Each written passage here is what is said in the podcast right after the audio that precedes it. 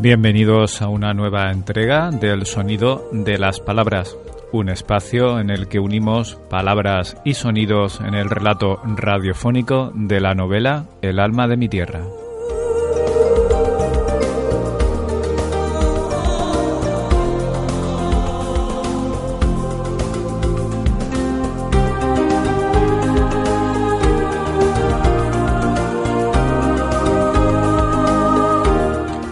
Si desean, si deseáis recuperar tanto esta entrega como las anteriores, tenéis diferentes direcciones para hacerlo.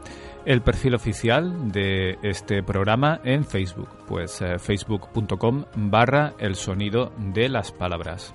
También tenéis una dirección alternativa donde encontraréis también el, el link hacia donde lo tenemos colgado. Pues facebook.com barra francés Ruiz es la dirección en Facebook de quien os habla. O si decidís eh, descargar este programa, ¿no? recuperarlo directamente desde iVoox, que es donde lo tenemos colgado. Recordemos que iVoox es este, esta gran... Eh, eh, gran contenedor, por decirlo de alguna manera, de programas radiofónicos y de audios, pues lo podéis hacer. Recuerdo, iBox se escribe Y, perdón, y latina, V O O X. Bien, ahí en la pestaña de buscar ponéis el sonido de las palabras y encontraréis todas las entregas de este programa.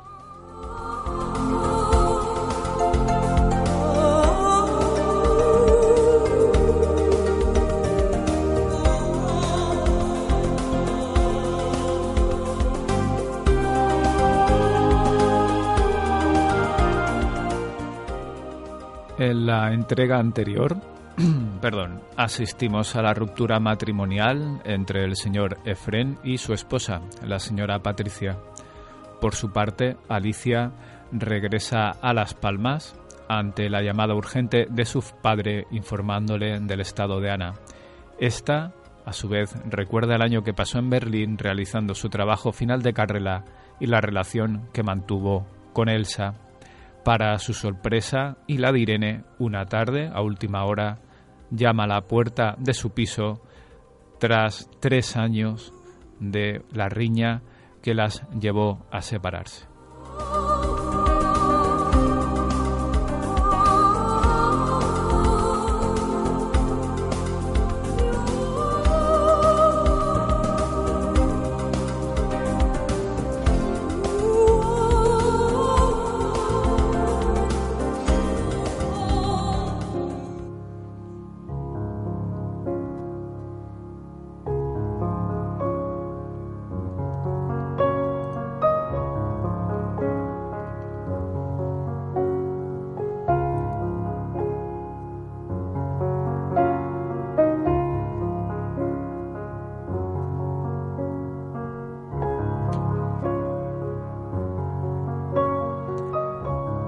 El ir y venir de las gentes, Nira termina frente a la clínica donde Ana está siendo tratada.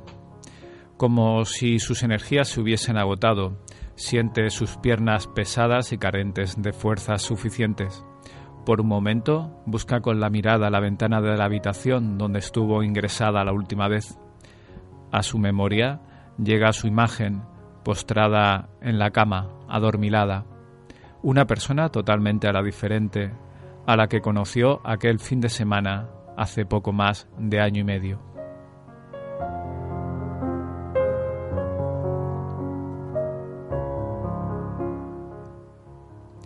Respira profundamente y reinicia su marcha camino de la oficina de correos de la avenida Primero de Mayo.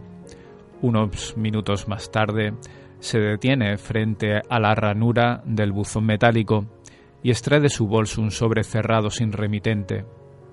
Las dudas en ella continúan mientras lo sostiene entre sus manos como si quisiera calibrar el peso del mismo. Comienza a introducirlo lentamente en el buzón.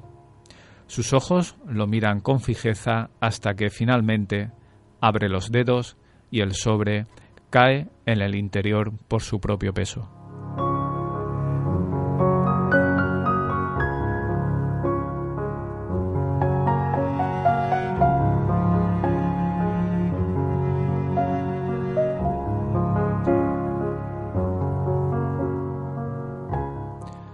El sol radiante de aquella mañana acentúa el intenso azul de un mar en calma. Sus pasos las han conducido a la plaza de los jardines del Atlántico, donde han tomado asiento. Frente a ella, todas las canteras, la fachada litoral de aquella parte de la ciudad y los turistas que no se pierden un baño en la placidez de aquellas aguas.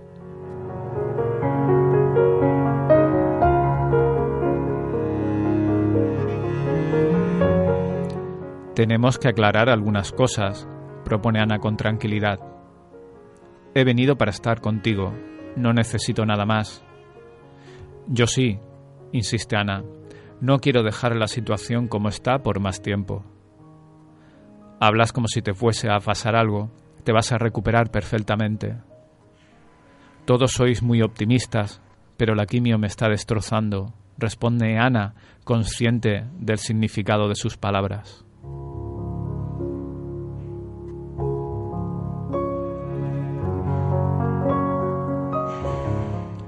Ambas guardan silencio por un momento sin dejar de contemplar aquella playa que conocen de toda la vida. Cualquier cosa que te hayan contado de Víctor y de mí es falsa. Nunca me he acostado ni con él ni con ningún otro hombre. Sabes mejor que nadie mi condición. Nunca he tenido secretos para ti en ese sentido. Entonces, ¿por qué dijo mamá todo aquello? Fue una mentira para separarnos. La expresión de Alicia es de total incomprensión. ¿Para qué? No tiene sentido. No para nuestra lógica, pero sí para la de ella. Tenía nuestras vidas totalmente planificadas. Su sueño era casarnos con hombres de alto poder adquisitivo, lo mejorcito de las islas, que fuésemos esposas modelos a la vista de sus amistades y que, y que reináramos en casa como ella lo viene haciendo desde hace 40 años. Pero si estamos en el siglo XXI, exclama Alicia negándose a admitir las palabras de su hermana. Nosotras sí, pero ella no. Necesitaba apartarte de mí. Soy lesbiana, he estudiado ingeniería, trabajo en una empresa del ramo, estoy tratando con hombres todo el día. No era la mejor referencia para ti. Soy yo soy alguien a quien hay que esconder. Para ella soy un proyecto fallido, explica Ana rezumando tristeza. Una aberración. ¿Una aberración? exclama Alicia indignada. Estupideces. Cuando supo que tu, su otra hija pretendía seguir los mismos pasos académicos y laborales, no pudo soportarlo. Lo consideraba un fracaso personal. Tenía que separarnos y utilizó tus sentimientos hacia Víctor para conseguirlo. Sabía que jamás me perdonarías una traición así.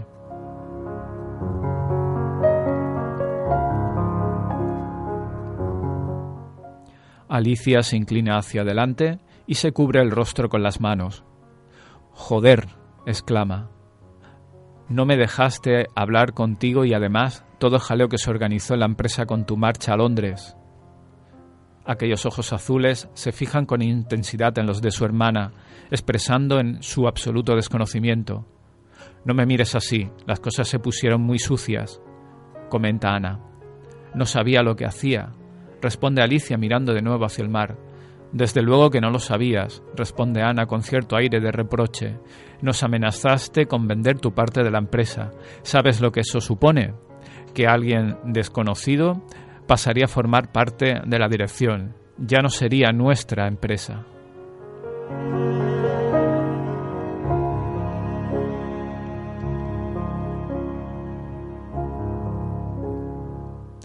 Alicia cierra los ojos y atiende a las explicaciones de Ana sobre lo acontecido en la empresa mientras ella intentaba poner en marcha la oficina de Londres. Pusiste a papá en una situación imposible. Nos pusiste a todos. Nunca he sentido, nunca he asistido a una reunión tan tensa como la de aquel martes, ni siquiera cuando hemos tenido problemas legales con algún proyecto. No se me olvidará jamás. Conoces la forma tan estricta en que papá gestiona la empresa, nunca te pone decisiones personales a las profesionales. Ana guarda un instante de silencio y suaviza un tanto su tono de voz. La oficina de Londres tenía muchos pretendientes, directores con años de experiencia en la empresa, gente de toda confianza y solvencia. ¿Quién tomó la decisión? Papá.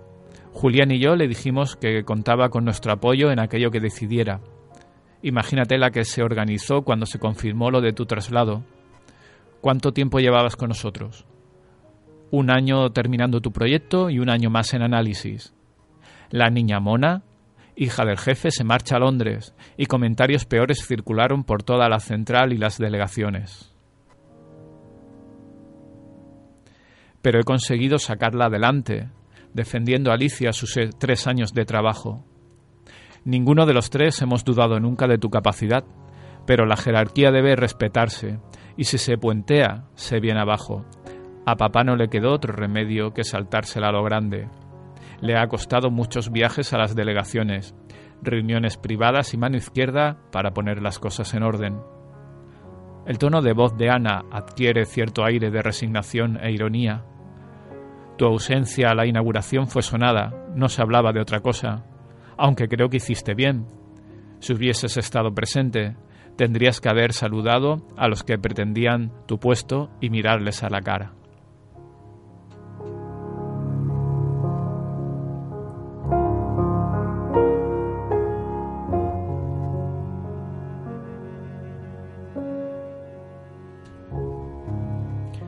Tres años fuera de casa, sin hablarnos, y todo el problema de la empresa por culpa de un puto engaño y una reacción de niñata, exclama Alicia reprochándose su comportamiento. ¿Papá y Julián saben todo esto? Ana niega con la cabeza. Papá sufrió mucho con tu marcha, y no solo por lo sucedido en la empresa. Alicia vuelve a mirar a su hermana sin terminar de comprender qué quiere decir exactamente. Nos quiere más de lo que parece. A mí me lo está demostrando cada día y tenerte lejos no lo ha llevado nada bien. Al contrario que para mamá, para él somos un orgullo igual que lo es Julián.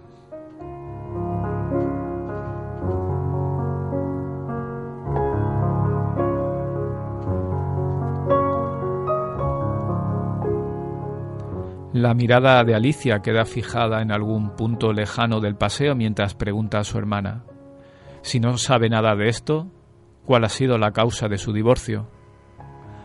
Una vez más, Ana no puede hacer otra cosa que sonreír amargamente.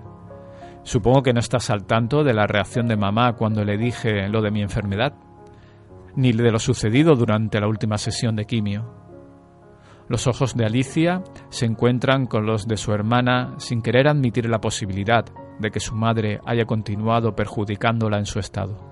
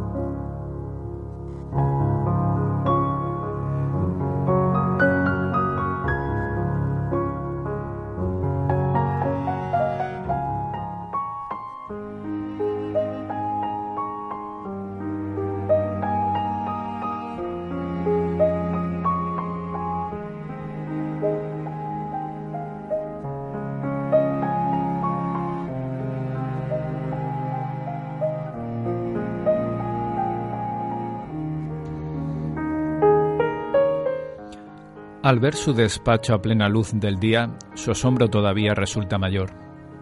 Nada más dejar el equipaje en casa de sus padres, marchó a la sede central donde la esperaba Julián.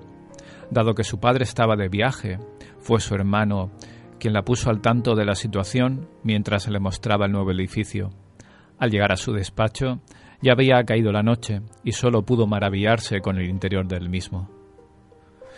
El diseño completo de esta planta es cosa de Ana.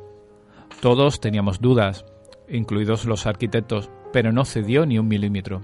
Sabía que su proyecto era bueno y lo defendió hasta conseguir su aprobación, le dijo Julián.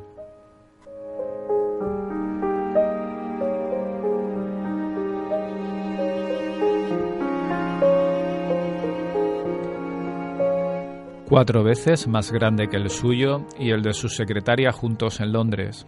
Alicia recorrió con la mirada el mobiliario y los acabados de las puertas. Pasó la mano por la mesa, sintiendo en, en, sus dedos la calidad de la misma, para luego acercarse hasta la puerta contigua.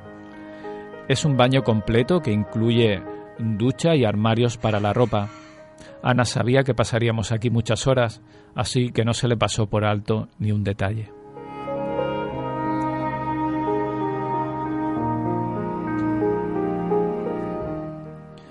Después de mirar el interior, fijó su atención en las grandes cristaleras del fondo, que siendo de noche ocultaban el jardín.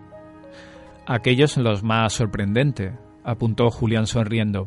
Ana ha montado un jardín en la azotea, Ivana siempre me pide que la traiga después del colegio. La intención de Alicia por verlo desapareció cuando volvió a escuchar la voz de Julián a su espalda. No sé qué pasó entre vosotras. Ana siempre ha guardado silencio al respecto, pero deberíais ir a verla cuanto antes. Tan mal está. Su organismo apenas tolera la quimio. En la última sesión sufrió una crisis, nos dio un buen susto. El diagnóstico de la enfermedad es bueno, siempre y cuando se le pueda administrar el tratamiento adecuado, y ahí está el problema.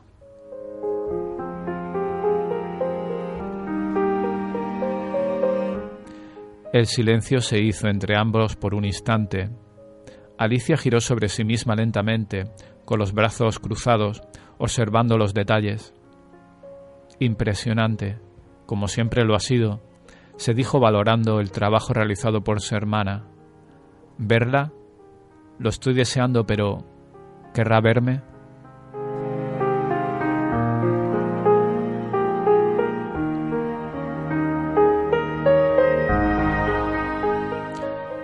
Seguro que le dará mucha alegría volver a verte, respondió Julián como si hubiese leído sus pensamientos. Ojalá, se dijo Alicia, sintiendo a las palabras de su hermano. Además, conocerás a su pareja, Irene. Le comentó con tono más animado, intuyendo la curiosidad que debía sentir. ¿Cómo es? ¿Qué edad tiene? le preguntó intrigada, dibujándose una sonrisa en sus labios por primera vez en varios días. No sé cómo calificarla, respondió Julián, y luego guardó un silencio estudiado para mantener la intriga de su hermana. Yo diría que es un lujo, pero ya la verás por ti misma.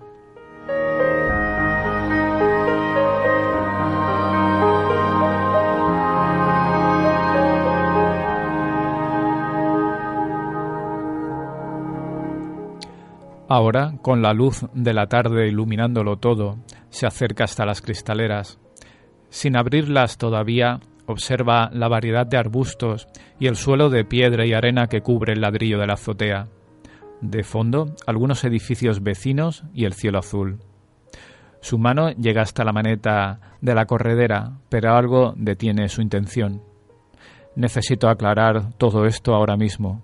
Ya tendré tiempo más tarde.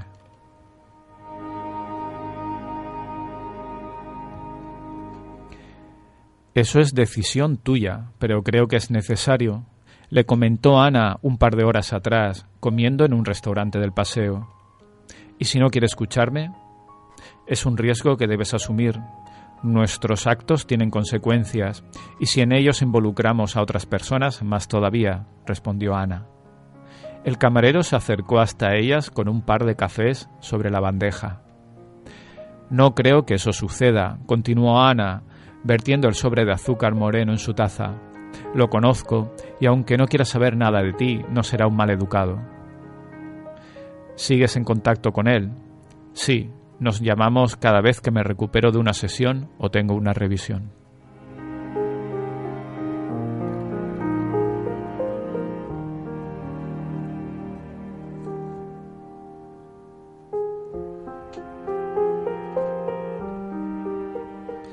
Como si sus movimientos pudiesen alargar. El tiempo toma asiento en un sillón reclinable, mira el teléfono y termina por descolgarlo. Unos segundos después de marcar el número que le proporcionara Ana, una voz femenina atiende la llamada.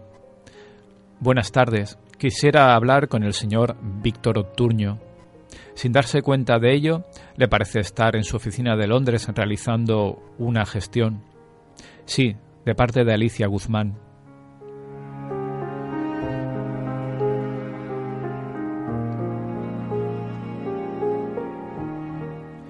Un estúpido hilo musical aumenta su nerviosismo. Menos mal, si me llegan a poner música clásica me suicido. Bueno, podría ser aún peor y sonar clásicos de Queen o de U2 en versión orquestal, como en los ascensores. ¿Alicia? Víctor. Reconoce su voz inmediatamente y con ella un sinfín de recuerdos desordenados que, en un primer instante, consiguen aturdirla ¿Cómo estás? Bien, ¿y tú? Me han dicho que la delegación en Londres se está consolidando. Bueno, estamos en ello.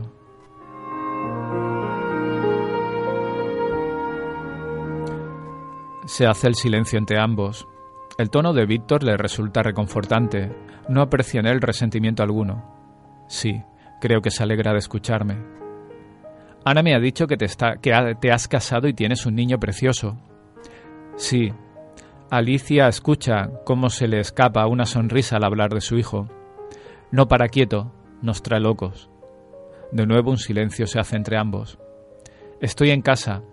Mi padre me llamó y me explicó la situación de Ana. He venido en cuanto he podido. Al dejar los formalismos de lado, su tono se ha tornado grave. He comido con ella hace un rato. Me ha dado tu número de teléfono. Lo hemos aclarado todo. Yo Quisiera pedirte disculpas. He sido muy justa contigo, con los dos. Ya sé que llegan tarde, con más de tres años de retraso.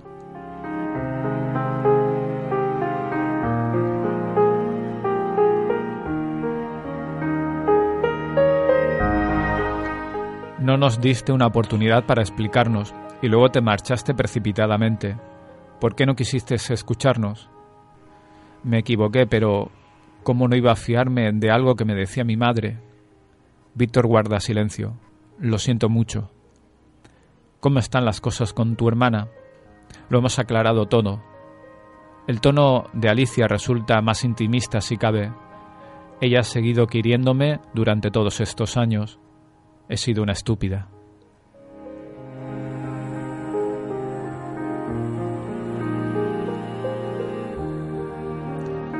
Después de escuchar sus palabras, Víctor se dirige a ella con intención de cambiar el tono de la conversación. Tenemos que coincidir algún día, le dice éste sabiendo de las dificultades de dicho encuentro. Claro, quiero conocer a tu mujer y ver a tu niño. Ahora vendré más a menudo. En cualquier momento hago escala en Sevilla. ¿Eres feliz? Pues yo no. A punto estuvo Alicia de preguntarle, reprimiéndose en el último momento.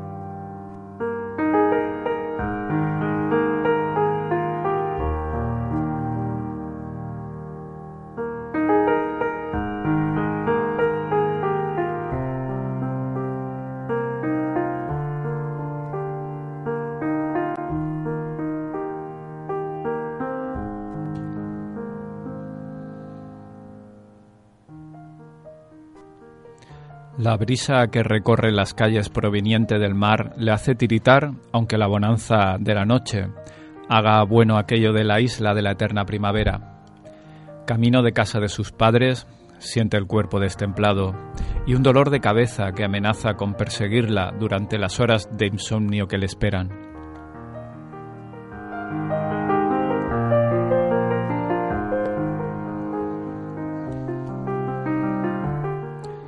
Después de tres años y medio, conversar con Víctor lo ha cambiado todo. Ya no queda nada, no queda ninguna duda. Los argumentos de Ana eran ciertos. La precipitación de los acontecimientos. Antes de ayer estaba en Londres examinando el proyecto de reforma de un gimnasio de una escuela. La sorpresa, la incomprensión y la confirmación de todo aquello no le conceden la distancia suficiente para analizar lo sucedido con cierta coherencia.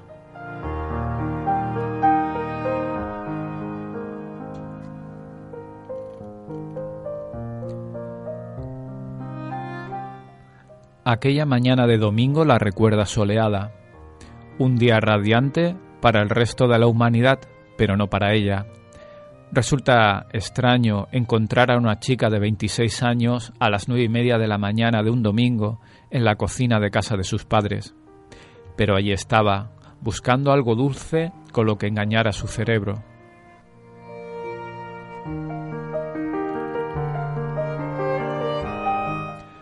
¿Al final no saliste? le preguntó su madre desde la puerta, asustándola un tanto por inesperada.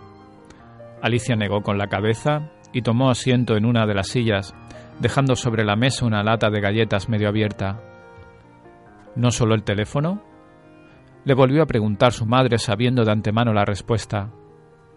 Era de esperar, continuó. ¿Qué quieres decir?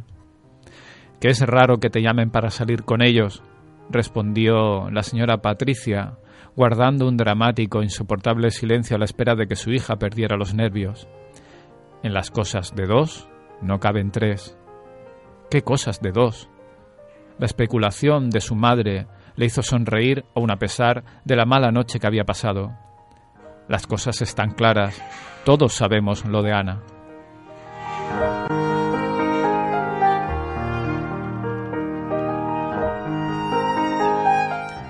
La mirada de la señora Patricia, inmóvil bajo el umbral de la puerta, se clavó en los ojos de su hija pequeña.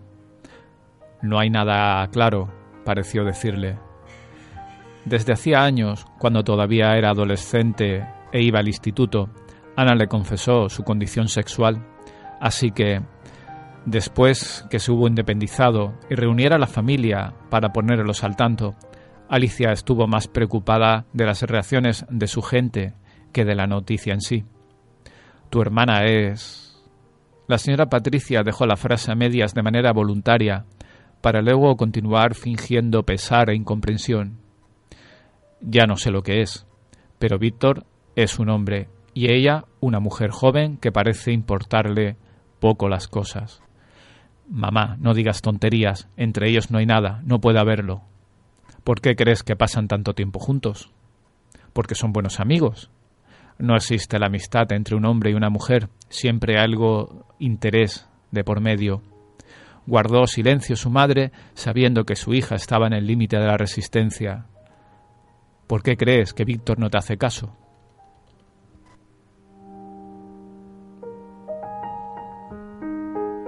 La mirada de Alicia se tornó hosca y sombría.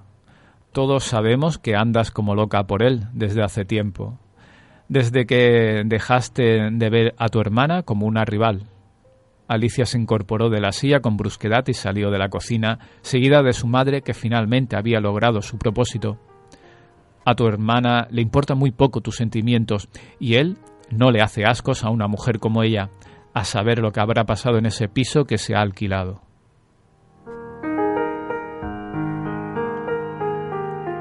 Mientras subía la escalera a toda prisa, con la intención de encerrarse en su habitación, la señora Patricia insistió desde el pie de la misma todos sabemos desde hace tiempo, menos tú, que no quieres admitirlo. Tu hermana nunca ha pensado en nadie más que ella.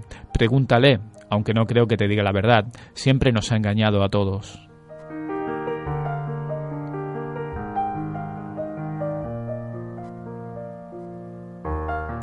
Desde el piso de abajo la señora Patricia escuchó como su hija cerraba la puerta de la habitación con un sonoro portazo. Un leve gesto en los labios como señal de victoria y el repiqueteo de sus cuidadas uñas en la barandilla de nogal mostraron que la semilla había sido sembrada y pronto empezaría a crecer.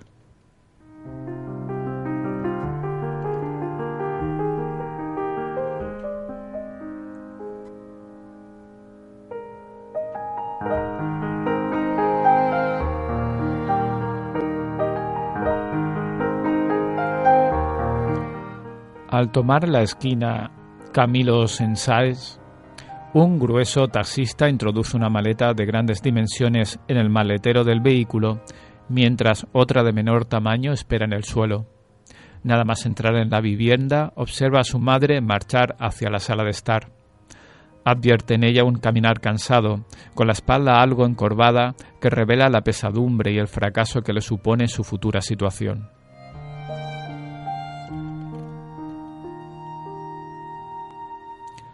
Al escuchar los pasos de su hija atravesar el vestíbulo, recompone su gesto e intenta recuperar su aire de gran señora.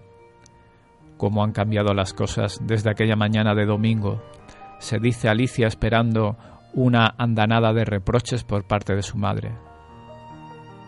Tu padre me ha dejado en la calle, le suelta con inquina.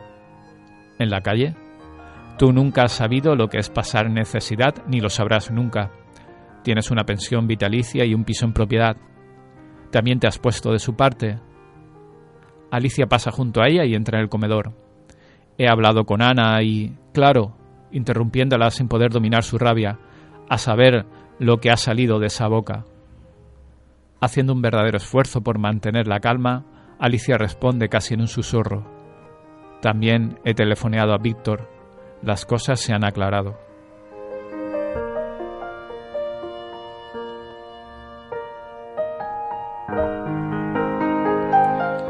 Situada a espaldas de Alicia, que contempla el patio interior desde la ventana, la señora Patricia mira a su hija con fijeza. Su altivez va desapareciendo a medida que las palabras de ésta se repiten en sus oídos. Las cosas se han aclarado. Para sorpresa de ambas, el taxista entra en la vivienda y coge la última mareta para luego volver a desaparecer. Sois unos desagradecidos, esas palabras suenan en los oídos de Alicia como el último acto de una persona desesperada. He perdido toda mi vida en esta familia y mira cómo me lo pagáis. Girando lentamente sobre sí misma, la mirada de Alicia expresa un enojo inhabitual en ella. Eres tú quien ha estado a punto de destruir esta familia con tu comportamiento. Tienes lo que te mereces. Le responde volviendo a mirar por la ventana. El taxi espera. En un arrebato de estúpido orgullo, la señora Patricia abandona el comedor sin decir palabra alguna.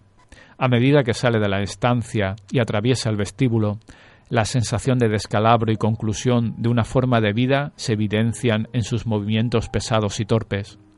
Apenas sin fuerza, cierra la puerta de la casa en la que ha vivido más de treinta años.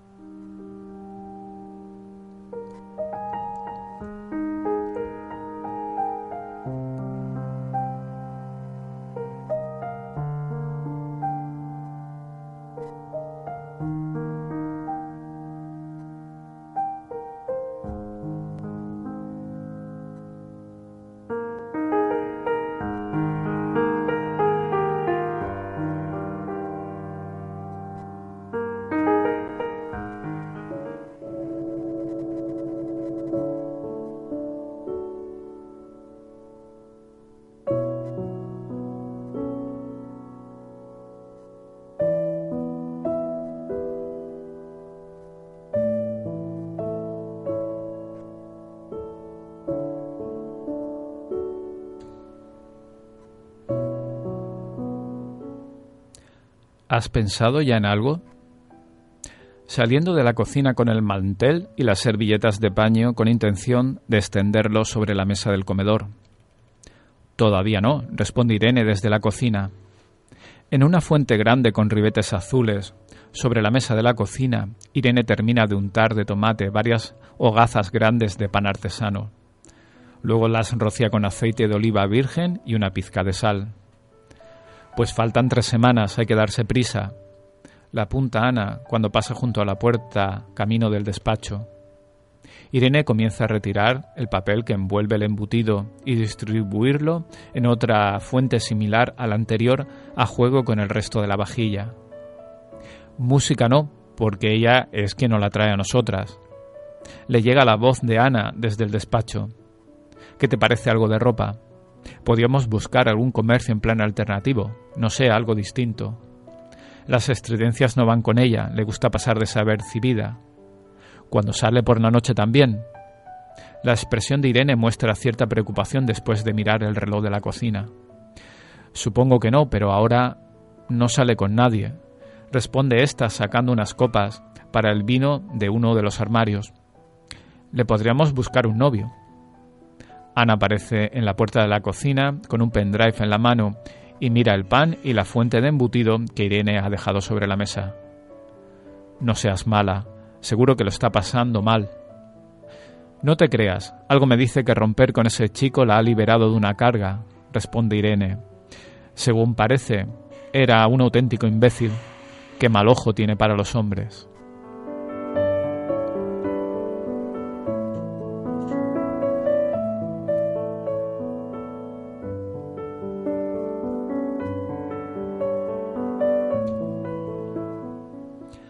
Acercándose hasta la mesa, Ana vuelve a fijarse en las hogazas de pan dispuestas para la cena. Tienen buena pinta. ¿Dónde has aprendido a hacerlo? En un viaje que hice con ella a Barcelona cuando terminé la tesis. Allí lo llaman pan am tumacat, pan con tomate, y suelen arrimarle butifarra blanca, jamón o cualquier otro embutido. Le voy a poner chorizo del pueblo que trajeron mis padres la semana pasada. Chorizo de terror. ¿Te gustará la combinación? Está buenísimo. Demasiado creo yo. Luego llega el verano y no hay manera de ponerse en bañador. Pues no te lo pongas. Le suelta Ana, que después de coger la botella de vino y las copas, marcha hacia el comedor imaginando la expresión de Irene. Nunca he hecho de un nudismo. No me gusta. Eres una aburrida. Sonriendo para sí, mientras deja la botella y las copas sobre la mesa y se acerca hasta la cadena de música. Me iré sola. Mejor, así no tendré que estar pendiente de quién te mira más de la cuenta y recuperando una expresión de malicia. Ya sé que le vamos a regalar a tu hermana. Ella y yo nos iremos un fin de semana a hacer nudismo. Qué graciosa, responde Irene dispuesta a entrar en aquel juego. De todas maneras, yo me lo pensaría dos veces. Ten en cuenta que mi hermana es diez años menor que tú.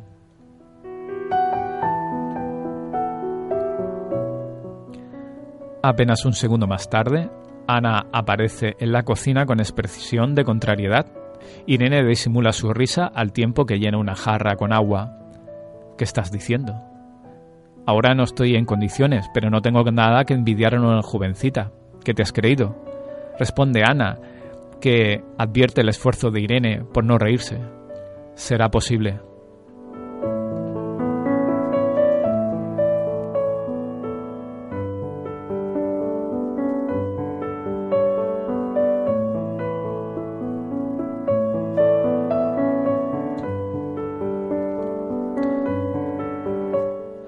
De repente suena el timbre de la puerta. ¿Esperas a alguien? Pregunta Ana sin encontrar respuesta por parte de Irene, que se encamina hacia la puerta.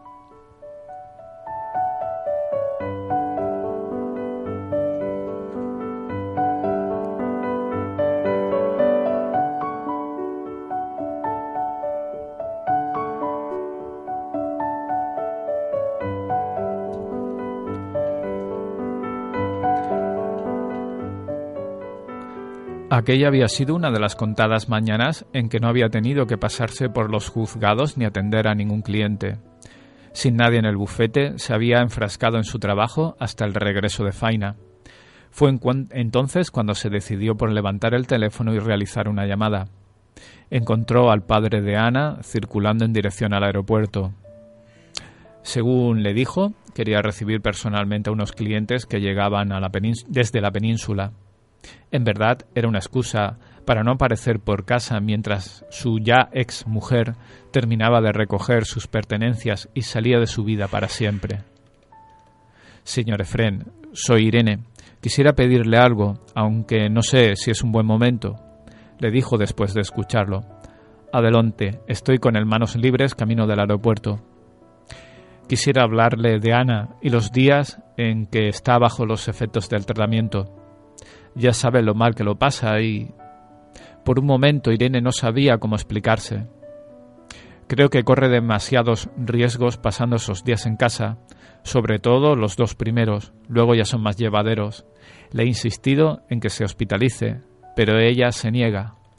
entiendo. No es una cuestión de atenderla, sino del peligro que puede correr ante un emperamiento repentino de su estado.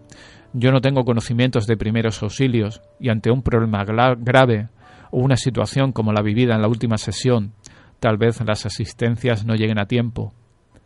Le dijo Irene, teniendo en mente lo sucedido con el señor Andrés. Me gustaría que hablase con ella, a ver si entre todos podemos convencerla.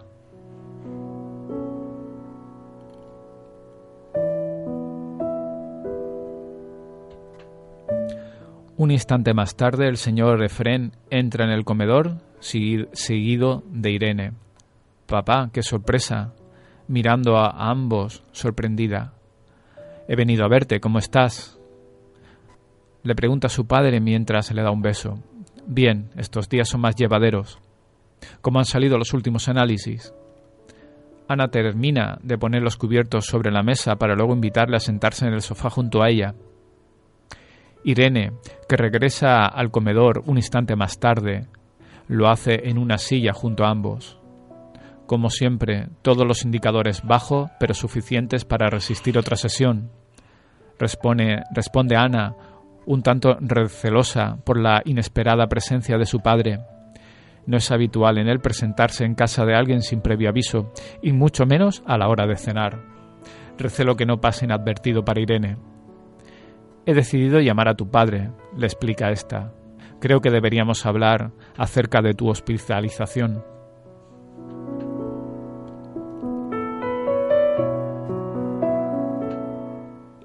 La expresión de Ana refleja una especial contrariedad sintiéndose en cierta manera traicionada por Irene. Creí que el tema estaba zanjado. Tu organismo se ha ido debilitando, cada sesión sufres más y te cuesta mucho recuperarte responde Irene defendiendo su postura. El señor Efren decide tomar la palabra, posicionándose a favor de esta. Irene tiene razón. Hazle caso. Tu segure cubre, cubre todos los gastos.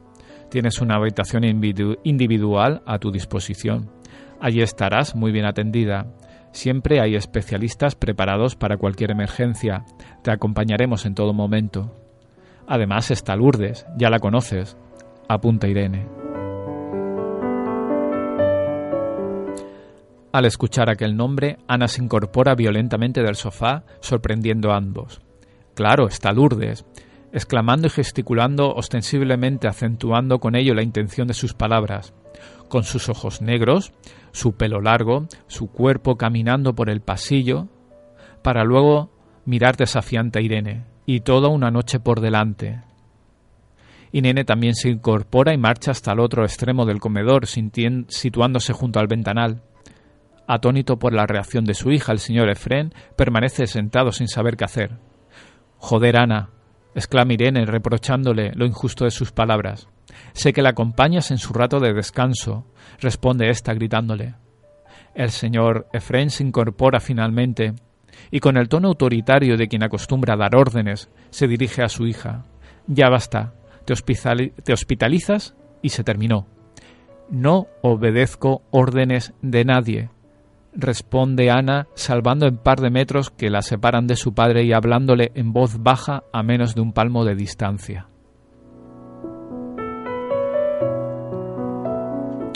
Irene se acerca rápidamente hasta ella y la sujeta de la cintura. Ana aparta sus manos con violencia sin dejar de mirar con agresividad a su padre, que incrédulo se mantiene inmóvil sin poder articular palabra. Dando la espalda a ambos, Ana se aleja un tanto hasta llegar a la puerta del pasillo que conduce al dormitorio. Vosotros no sabéis qué es esto. Después del gotero me arden las venas, me duele todo el cuerpo, las náuseas no me dejan ni de respirar, exclama Ana, rompiendo a llorar desesperada. A veces no puedo controlar mis necesidades. No me hagáis pasar por eso delante de desconocidos.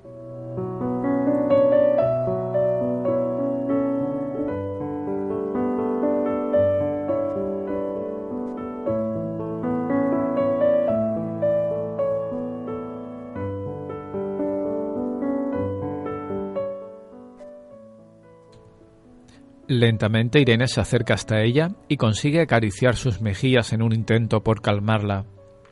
Cariño, escúchame. El doctor Antúnez ya nos advirtió que en tu estado de debilidad puedes tener complicaciones muy serias.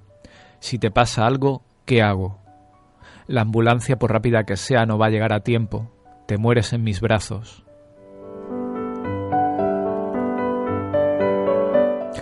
Desde el otro extremo del comedor, el señor Efrem mantiene su temple con dificultad a observar cómo su hija se viene abajo sin poder evitarlo.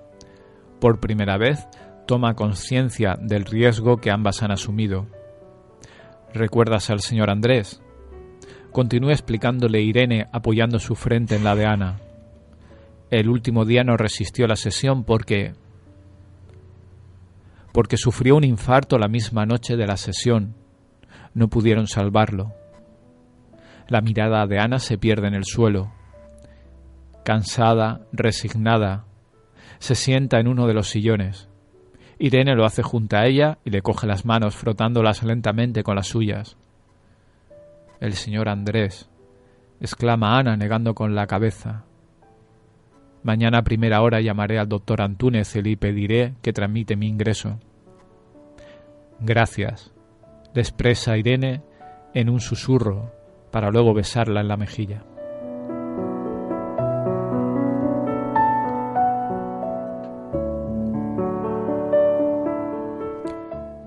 Un silencio de apenas unos segundos parece eternizarse, colmando de una dramática quietud los rincones del comedor.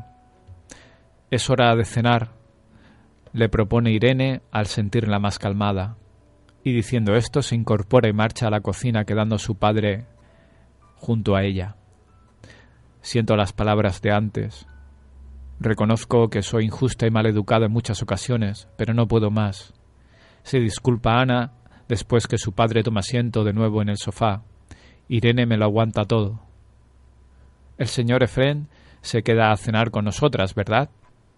Pregunta Irene, regresando de la cocina cuando de repente le sorprende un ataque de tos. Claro, papá, quédate, colocado que eres de ver, insiste Ana. Asintiendo con un gesto, el señor Efren, intentando sobreponerse todavía a la escena vivida, acepta la invitación.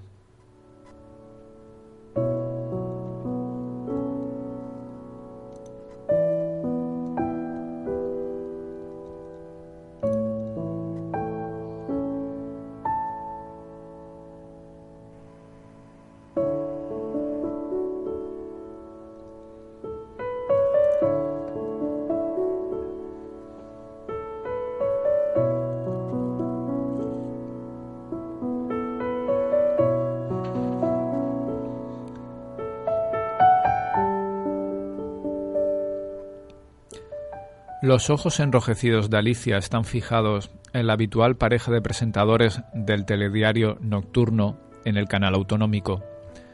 Acostumbrada a seguirlos vía Internet, verlos en una pantalla tan grande le resulta chocante. Sin embargo, hay algo en común entre las noches de su apartamento de Richmond y la que está viviendo, en la que había sido su casa, su casa hasta hace tres años, la soledad. Su madre marchó un par de horas atrás para no volver, y su padre había decidido no aparecer por allí en todo el día. Todo ha cambiado. Mis padres se han divorciado. Esta casa está vacía. Ana enferma y viviendo en pareja. Víctor en Sevilla. La antigua sede de la empresa ya no existe se dice sin poder evitar la dualidad de quienes viven lejos de casa y a la vez sienten cierto apego al lugar de acogida, la misma de quienes intentan vivir el presente, soñar el futuro y sin embargo no pueden olvidar determinado pasado. Debe hacer frío y viento. El servicio de meteorología de BBC pronosticaba la llegada de un nuevo frente por la mañana. Sí, tal vez haya empezado a llover los niños de mis vecinos ya estarán durmiendo y los padres posiblemente también. ¿Y Adela? Igual está viendo las noticias como yo. Dice que los ingleses hablan bien, pero demasiado rápido para seguir los informativos. ¿Su niña estará estudiando? No, estará conectada de palique con las amigas. ¿Querrá volver alguna vez o se sentirá a gusto en Londres?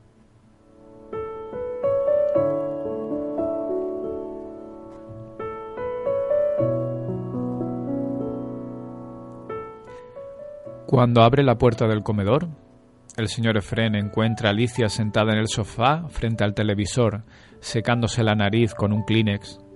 Su presencia le resulta una bendición. Por un instante recuerda otros tiempos en los que aquella casa estaba repleta de vida. No le gustaba que sus hijos se peleasen, y cuando dejaban de hacerlo, cuando cada uno marchó a hacer su vida, cuánto echó de menos aquellas riñas. Anne y Alicia siempre unían fuerzas para acaparar el televisor y poner a verse una de esas películas románticas. Julián terminaba por marchar a su habitación a ver el fútbol. Recuerda sonriendo un tanto. A mí me venía de perlas. Con la excusa me iba a su habitación y pegábamos cuatro gritos sin que nadie nos dijera nada.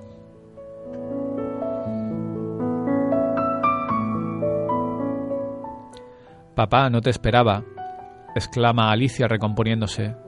¿Quieres que te prepare algo? No, gracias, he cenado en casa de Ana. Responde el señor Efren sentándose en el sofá junto a ella. ¿Has visto a tu madre? Sí, he llegado justo cuando ella salía. Se ha marchado fingiendo y echando pestes, pero iba derrotada. Comenta con extraña indiferencia.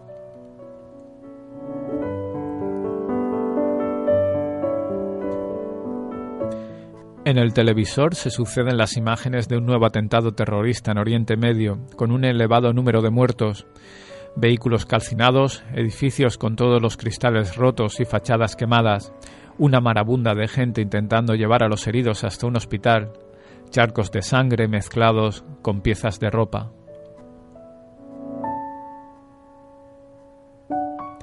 Irene me ha llamado a mediodía. Quería que convenciera a tu hermana para que la próxima sesión la pasara hospitalizada, le comenta el señor Efren. Tiene miedo a que los efectos secundarios sean tan negativos que agrave su estado y le pase algo en casa. Nos ha costado Dios ayuda a convencerla. Creo que es la mejor decisión. Ante cualquier problema allí tienen todos los medios para atenderla, asiente Alicia. Irene está aguantando lo que no está escrito. Han encontrado en ella el señor Efren deja sin terminar la frase. Ha encontrado en ella lo que no hemos podido ofrecerle en casa, concluye para sus adentros. Abstraídos en sus propios pensamientos, el silencio se hace en la gran sala de estar, hasta que Alicia se gira un tanto hacia su padre. Esta mañana he estado hablando con Ana. Hemos comido juntas. El señor Efren la mira con especial atención, intuyendo que su hija desea explicarle algo importante para ella. Hemos aclarado muchas cosas. Y te debo una disculpa, y a Julián también. Me ha explicado todo lo sucedido en la empresa y las consecuencias que para vosotros supuso mi marcha. Te puse contra la espada de la pared. No os dejé más opción que adjudicarme la plaza de Londres. Fui muy injusta. Lo siento. Por un instante el señor Efren la mira haciendo un esfuerzo por no ceder a sus sentimientos. Ya es toda una mujer, pero sigue siendo mi niña, se dice. Qué suerte he tenido con los tres. ¿Por qué marchaste de esa manera, sin dar explicaciones, sin dirigirle la palabra a tu hermana? Alicia sonríe un tanto, una sonrisa llena de amargura que recuerda a la, a la de Ana momentos antes de explicarse esa misma mañana en los jardines del Atlántico. Supongo que a estas alturas ya da igual, se dice a sí misma en voz alta. Mamá, mamá nos engañó. En resumidas cuentas, sabía que estaba enamorada de Víctor, así que utilizó esos sentimientos para enfrentarme con Ana. Me dijo que se acostaba con él. Yo conocía la condición de Ana desde mucho antes que vosotros y me parecía imposible. Sin embargo, me dijo que era una promiscua y que los días que no me llamaban para salir los pasaban juntos en su priso. El señor Efren cierra los ojos y se lleva la mano a la frente. Fui una auténtica estúpida, no contrasté aquella información, pero... pero era mi madre, ¿por qué iba a dudar de ella? El señor Efren abre los ojos y la mira de manera directa inquiriéndole una respuesta. Quería alejarme de Ana para poder manipularme a su antojo. Pretendía que fuese como ella, mostrarme ante la sociedad como un producto creado y modelado su imagen. Su triunfo. Perra miserable, exclama el señor Efren en voz baja. A pesar de todo, Ana ha seguido queriéndome. Sabía que tarde o temprano se arreglaría todo. Me abrazó con tanta fuerza cuando me vio. Alicia guarda silencio hasta conseguir recuperarse. También he hablado con Víctor. ¿Cómo está? No lo veo desde la inauguración. Bien, loco con su niño. Le he pedido disculpas. Sigue siendo un encanto. Ahora todo está bien.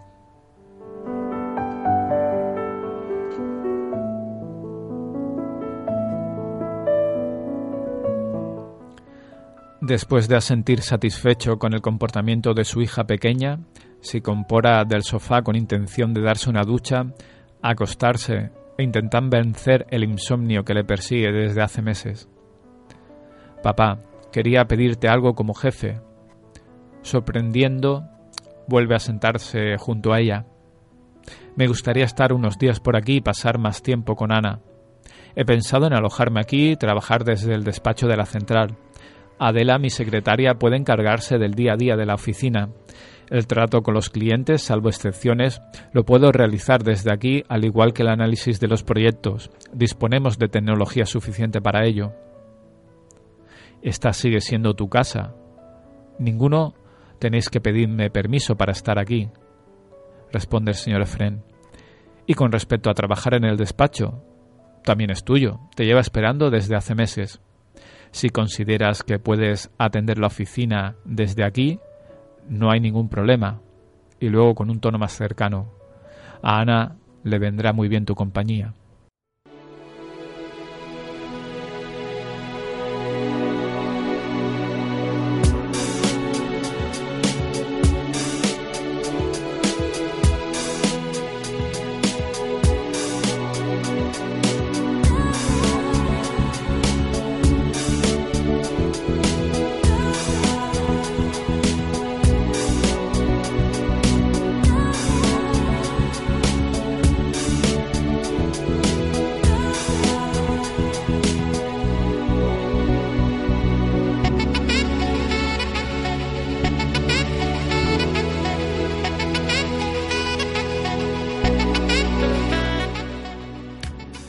Pues hasta aquí la nueva entrega de El sonido de las palabras, un programa que dedicamos a unir músicas y palabras a través del relato radiofónico de la novela El alma de mi tierra. Direcciones habituales donde podéis recuperar tanto esta entrega como las anteriores.